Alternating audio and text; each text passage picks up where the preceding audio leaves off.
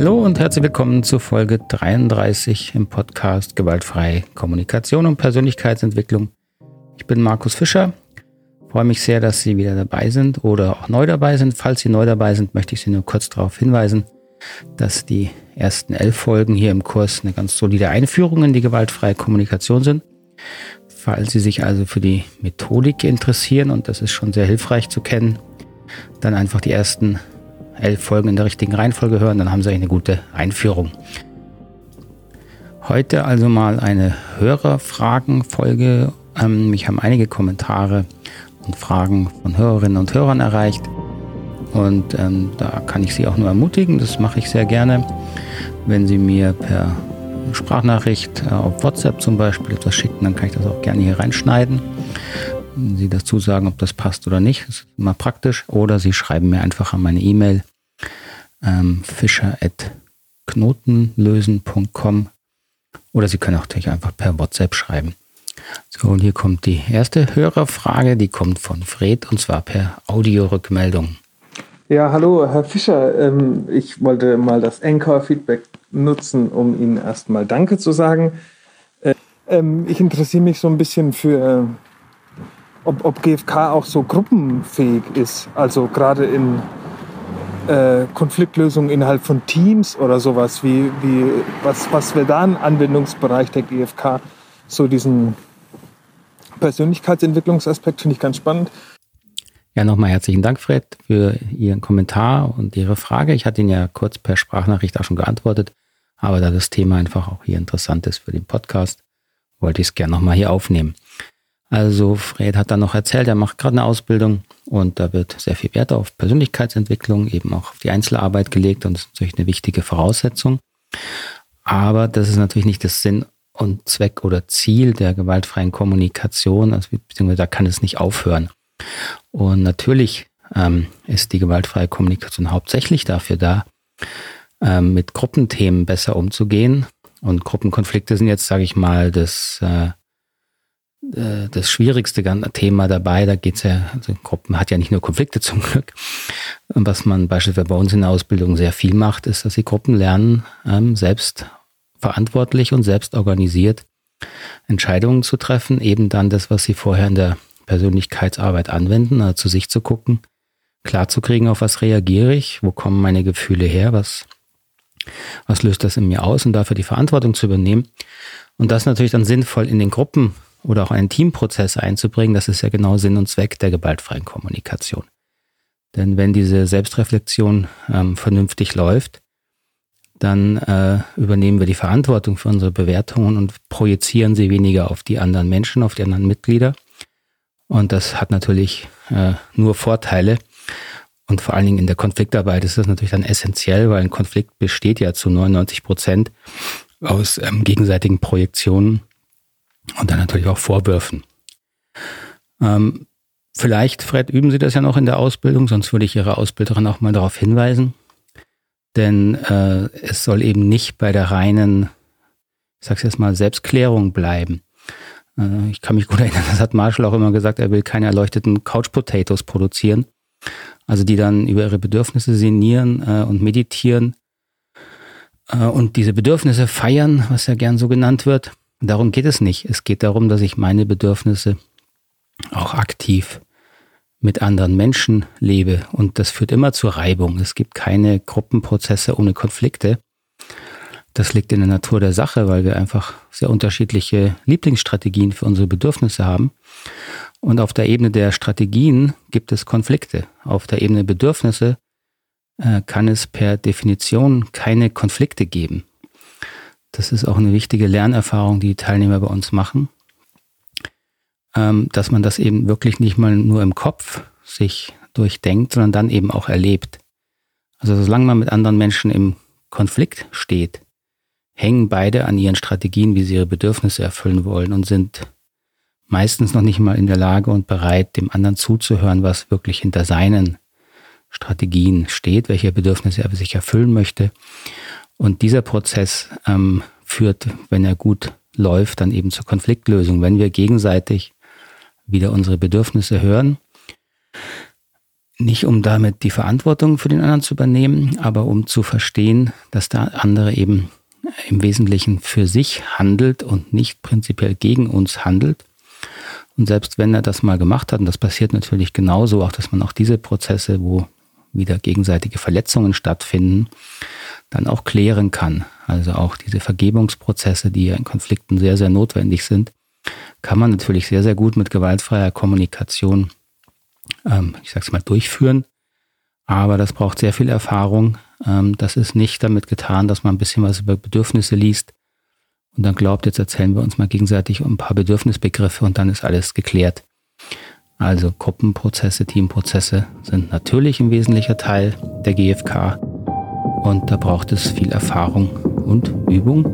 Aber es ist, äh, es ist eben möglich und das ist das Schöne daran und es lohnt sich da dran zu bleiben. Also so möchte ich Sie vielleicht einfach nur ermutigen, auch weiterzugehen. Sie haben ja gesagt, Sie interessieren sich dafür auch beruflich. Ergibt sich da ja vielleicht noch was Gutes für Sie. Vielen Dank nochmal. Dann das nächste Feedback von Oliver, der schreibt mir, hallo Herr Fischer, ich arbeite mich so durch den Podcast, aktuell bei Nummer 15. Vielen Dank für den anderen Blick auf GFK und das Lernmodell. Ich glaube, Ihre Sicht auf GFK hat viele gute Aspekte und neigt weniger zur Manipulation des Gesprächspartners. Ich bin gespannt, wie es weitergeht. Grüße, Oliver S. Ja, Oliver, vielen Dank für Ihre Rückmeldung. Freut mich natürlich sehr zu hören. Und gleichzeitig sprechen Sie ein Thema an, was ich ja auch hier immer wieder thematisiere. Ähm, man, wenn Leute sich damit mit GFK beschäftigen, merken, dass es sehr, sehr leicht, sehr schnell manipulativ eingesetzt werden kann. Ähm, und das muss man eben bewusst halten. Das Thema ähm, Entwicklungsebenen ist hier entscheidend. Man muss verstehen, dass man eben gewaltfreie Kommunikation auf verschiedensten Persönlichkeitsebenen einsetzen kann. Sowohl egozentrisch wie konfirmistisch wie rational. Wenn Sie das interessiert, verweise ich Sie äh, auf die Episode zu den Entwicklungsebenen. Die verlinke ich gern mal hier unten in den Show Notes. Das ist sehr wichtig, die zu kennen. Ähm, damit man eben sieht, dass die Methodik an sich bringt nicht die Gewaltfreiheit. Die Gewaltfreiheit bringt die Bewusstheit und die Bereitschaft, wirklich Selbstverantwortung zu übernehmen.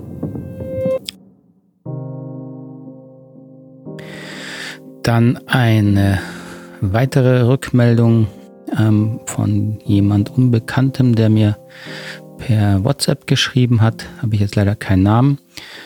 Der, sie ist eine Dame, sie schreibt, guten Tag, Herr Fischer, ich liebe Ihren Podcast, ich habe eine warme Stimme und ein langsames Sprechtempo. Ja, Gerade nicht so langsam, aber vielen Dank, es freut mich natürlich zu hören. Ich kann Ihnen stundenlang zuhören, aber es geht ja um Wissensvermittlung. Mir entspricht Ihre wertschätzende Haltung als zentrales Grundthema. Ja, vielen Dank, freut mich zu hören. Aber jetzt kommt das Thema. Sie schreibt weiter, ich bin DDR sozialisiert vor 20 Jahren hörte ich das erste Mal von GFK als Schlagwort. Ich dachte, es ist nicht für mich, denn ich habe nicht das Bedürfnis, jemand zu verletzen. Dann geht es weiter. Nun mit 54 Jahren mit Beschäftigung und dann mit Traumatherapie verstehe ich, dass ich immer Konflikten ausweiche. Dass ein Konflikt zu mehr Verbindung führen kann, war vollkommen unbekannt. Noch heute erlebe ich, wie ich mich wie erlebe ich, wie mich kleinste sprachliche Angriffe sofort in einen tranceartigen Zustand versetzt und bin sprachlos, verletzt, traurig und dann nicht fähig, mich, den anderen oder den Inhalt wahrzunehmen. Ich musste erst mal schmerzlich lernen, dass aus Konflikten gehen, mich klein zu machen, auch aktives, aggressives Verhalten ist, auch wenn es unbewusst ist. Könnten Sie mir einen Tipp geben, wie ich damit umgehen kann? Herzlichen Dank. Ja, herzlichen Dank an Sie. Ich habe jetzt leider keinen Namen, wie gesagt, das ist mir anonym geschickt worden. Möchte ich, äh, es ist natürlich schwierig, jetzt hier in der Tiefe drauf einzugehen, aber da das Thema durchaus verallgemeinerbar ist, was ich häufig äh, höre, auch in meinen, meiner Beratung und in Seminaren, ähm, kann ich dazu sagen, dass ähm, das ein gutes, Sie schon mal eine sehr gute Selbstwahrnehmung haben, wenn Sie merken, dass Sie eben sprachliche ähm, Angriffe, wie Sie es nennen, also oder mal andersrum gesagt, dass Sie, dass Sie sehr schnell und sehr leicht Dinge auch dann als Angriffe wahrnehmen. Und sobald sie das so wahrnehmen, sie merken, dass sie in einen völlig hilflosen Zustand kommen. Und wie sie selber sagen, in diesen tranceartigen Zustand, in dem man im Grunde ähm, gar nicht mehr anwesend ist. Das ist häufig ähm, ein Ausdruck einer traumatischen Erfahrung. Und das möchte ich auch allgemein sagen, dass es sehr wichtig ist, das sehr ernst zu nehmen ähm, und es sehr hilfreich wäre, wenn man sich oder jetzt auch Sie sich in dem Fall professionelle Hilfe suchen, ähm, die Ihnen dann hilft, diese innere Reaktion besser zu verstehen und dann langsam zu verändern. Wenn Sie jetzt schreiben, ähm, dass Sie sehen, dass das auch ein aggressives Verhalten ist, ja, das kann sein, natürlich, wenn man sich rauszieht, entzieht. Im Gespräch kann das schnell aggressiv rüberkommen, aber jetzt in Ihrem, äh, für Sie finde ich das nicht hilfreich, wenn Sie sich wieder abwerten, sondern ich würde Ihnen empfehlen, sich wirklich eine gute Unterstützung zu suchen. Das ist ein Konfliktmuster, was durchaus nicht ganz ungewöhnlich ist. Aber wenn Sie sagen, Sie nennen ja selber, dass Sie DDR sozialisiert sind, dass Sie vielleicht viele Erlebnisse haben, dass Sie eben nicht sich wehren durften, wenn Sie Angriffe erlebt haben, da sehr viel Angst war, vielleicht nicht nur bei Ihnen, sondern auch in Ihrer Familie. Und da sind Kinder sehr empfindlich und die integrieren das sehr schnell, diese Muster. Und ähm, das ist dann erstmal überraschend und auch erschreckend, das so wahrzunehmen. Möchte Ihnen aber auch sagen, man kann da dran arbeiten und man kann das auch verändern. Es dauert ein bisschen. Aber mit professioneller Hilfe, professioneller Hilfe ist da wirklich viel zu erreichen. Gut, eine weitere Rückmeldung von Stefanie hat mich erreicht. Ähm, er ist ein bisschen, äh, sie schreibt sie auch selber, vielleicht nicht lustig, aber doch so ein äh, Beziehungsklassiker, möchte ich mal kurz äh, vorlesen. Also Stefanie H. schreibt, guten Tag, ich höre Ihren Podcast und würde sehr gerne eine Folge zu meinem Problem hören. Es ist, wie ich befürchte, ein Klassiker. Trotzdem wissen meine Freundin und ich nicht, wie wir uns helfen können. Bin oft in der Wohnung meines Freundes, weil ich eigentlich nur eine kleine Einzimmerwohnung habe und es sich aus finanziellen Gründen nicht lohnt, zusammenzuziehen. Meine Freundin und ich sind immer die Einzigen, die sich über den ganzen Dreck in der Dreier-WG mit den anderen Männern äh, auch beschweren. Dann werden wir als Meckerweiber bezeichnet oder belächelt. Wir haben schon so oft verprobiert, auf unsere Partner einzuwirken, aber das bringt nicht das gewünschte Ergebnis. Selbst klare Ansagen helfen nicht. Es wird immer eine Ausrede gefunden. Ja, ähm, das ist vielleicht ein Klassiker. Also in der Beziehung tickt der oder die andere nicht so, wie ich mir das wünsche. Äh, wie bringe ich ihn jetzt dazu, das zu tun? Ist ja so ein bisschen die dahinterstehende Verzweiflung. Ich würde es mal anders sagen. Ähm, für mich äh, liegt das Problem hier nicht im Dreck, ja, sondern es liegt darüber, wie geht man, wie spricht man darüber, wenn etwas, etwas nicht passt für beide Partner. Und das Dreck ist dann nur das Symptom, das kann Geld sein, das kann die berüchtigte Zahnpastatube sein, die Socke, die falsch rumliegt oder, oder, oder. Also es geht nicht, es geht ja nie um die Äußerlichkeiten, sondern hier hilft wirklich das zu unterscheiden, was sind im Außen Strategien, die mich stören und wo kommt meine Verletzung, mein Genervtsein her. Und wenn Sie, Stefanie, mal gucken, dann ist es natürlich, dass, dass sie das stört, dass es dreckig ist, ja. Aber ich vermute, was es eben noch sehr viel verletzender und ähm, frustrierender ist, ist die, die Art und Weise des Umgangs dann, dass man eben nicht gehört wird, ähm, kein Respekt drauf, kein respektvolles Verhalten da ist, dass keine Lösung versucht wird zu finden. Und das, da gehören natürlich auch immer zwei, drei oder mehr dazu. Das heißt, es klingt so ein bisschen nach, dass hier in der Beziehung beide ein bisschen erwachsener werden müssen. Also auch Sie, Stefanie, in dem Sinne, dass Sie da nicht sich schmollen zurückziehen, sondern halt auch lernen, beharrlich, klar bei der eigenen Haltung zu bleiben und das Gespräch zu suchen äh, und nicht den anderen hier mit irgendwelchen Ausreden auskommen zu lassen. Und die andere Seite muss auch erwachsener werden, zu lernen, dass man beim Zusammenleben immer Rücksicht nehmen muss auf den anderen, dass das immer auch eine Form von Kompromissen ist. Auch das gehört dazu. Also hier klingt so ein bisschen, dass beide sich da äh, ein bisschen weiterentwickeln können. Ich kann Ihnen oder möchte Ihnen nur empfehlen, wenn das schwierig wird im Gespräch, suchen Sie sich möglichst schnell ähm, eine Unterstützung, wenn Ihnen das wichtig ist, weil diese Gespräche sonst natürlich selbst an so banalen Themen sich schnell aufheizen und dann weitere Verletzungen passieren, die man dann alle erst wieder, sage ich mal, aufräumen und klären muss. Und das wird mit der Zeit und mit den zunehmenden Verletzungen nicht unbedingt einfacher. Und das, äh, das wird dann immer schwieriger. Das heißt, es hilft lieber schneller hinzugucken, als noch länger zu warten. Genau, so viel dazu. Dann noch die letzte Frage, Kommentar, den ich heute bearbeiten möchte, kommt von Saskia aus der Schweiz. Sie schreibt, seit längerem beschäftige ich mich schon mit dem Satz, wir handeln nach dem Besten, was uns im Moment zur Verfügung steht. Äh, nur kurze Erinnerung, mit diesem Thema habe ich mich in Episode 32 beschäftigt. So diese Aussage, äh, Menschen handeln äh, im Machen, im Tun immer das Beste, was ihnen in dem Moment zur Verfügung steht, also indem sie sich ihre Bedürfnisse zu erfüllen versuchen wird gerne so als Glaubenssatz der gewaltfreien Kommunikation mal hingestellt und das habe ich in Episode 32 äh, kritisch diskutiert. So, Saskia schreibt weiter. Irgendwie verwirrt mich dieser Satz, da einerseits, wenn ich bestimmte Kenntnisse habe, zum Beispiel von der GfK, handle ich jetzt anders als früher. Früher war ich mir meiner Bedürfnisse nicht bewusst und dass ich Gefühle habe, war klar, jedoch stand die Wichtigkeit im Hintergrund. Und wenn ich jetzt mein Handeln der Vergangenheit anschaue, hätte ich gern damals schon GFK-Kenntnisse gehabt, um mir selber, und anderen Menschen in meiner Umgebung wertschätzender zu begegnen. Ich war damals laut, mal vorwurfsvoll, manchmal auch abwertend.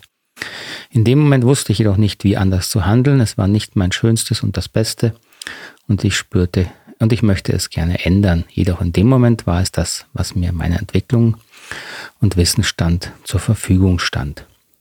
Man entwickelt sich und dann entsteht daraus ein Bewusstsein, woraus sich auch das Handeln ändert. Was meinst dazu? Macht das irgendwie, was meinst du dazu? Macht das irgendwie Sinn für dich? Schreibt Saskia hier noch abschließend. Ja, liebe Saskia, ähm, habe ich dir ja schon geschrieben auch. Dieser Satz ist eine Herausforderung und ich finde es gut, drüber nachzudenken. Und im Grunde ähm, bestätigst du ja sehr, was ich auch versucht habe zu unterscheiden, dass wir natürlich in jedem Moment ähm, versucht sich unser Organismus Bedürfnisse zu erfüllen. Das ist weiterhin für mich eine Tatsache. Aber die Aussage, ich tue immer das Beste und Schönste, was für mich zur Verfügung steht, das halte ich einfach nicht für richtig, denn wenn wir überlegen, dann merken wir selber, dass das in dem Moment eben nicht, wie du ja auch schreibst, das Beste und Schönste war. Es war nur das Einzige, was uns eingefallen ist oder es war das Gewohnteste, was wir eben hatten weil wir eben gewohnt waren, so zu handeln aus unserer ähm, Erziehung heraus, aus unseren emotionalen Mustern. Und deswegen ähm, ist es hilfreich, diesen Satz durchaus kritisch zu sehen. Und was natürlich verwirrend ist, ähm, ja, was heißt das jetzt? Also ich versuche meine Bedürfnisse zu erfüllen, aber es ist doch nicht das Beste und Schönste. Nee, das ist es eben nicht.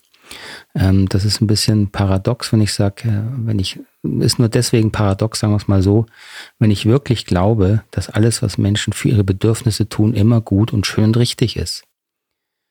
Die Aussage, dass sie das für ihre Bedürfnisse tun, das ist ein Hilfsmittel, um, ich sag mal, ein Stück weit auch wieder auf eine Augenhöhe zu kommen. Also auch ich erfülle mir meine Bedürfnisse nicht immer auf die beste und gesündeste Art. Und trotzdem versuche ich mir irgendwelche Bedürfnisse zu erfüllen. Ähm, gleichzeitig muss ich aber auch sagen können, es gibt ungesunde, es gibt schlechte, es gibt auch äh, böse, bösartige Strategien, es gibt illegale Strategien, unschöne Strategien und, und, und. So, also diese Bewertungsebene darf man nie verlieren. Ähm, und das ist eben die Gefahr, wenn ich behaupte, alles, was Menschen tun, ist immer das Schönste und Beste, wenn sie sich ihre Bedürfnisse erfüllen. Damit verliert man praktisch im gewissen Sinn auch eine Grundlage, das kritisch zu sehen und zu bewerten. Und das halte ich eben nicht für richtig. Und darüber hinaus ähm, ist es ja auch so, selbst wenn ich jetzt, wie er auch Saskia schreibt, ja, jetzt habe ich GFK gelernt, ich werde mir bewusster, ich kann auch manche Verhaltensweisen ändern, so dann handle ich auch in meinen Kriterien besser.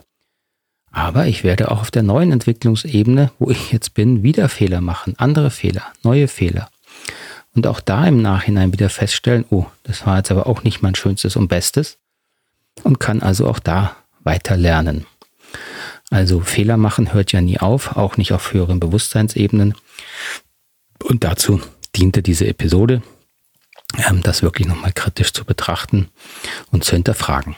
Und freut mich, Saskia, dass du das auch äh, offensichtlich tust. Und äh, mir da Rückmeldung gibst. Wir waren ja auch im interessanten Austausch.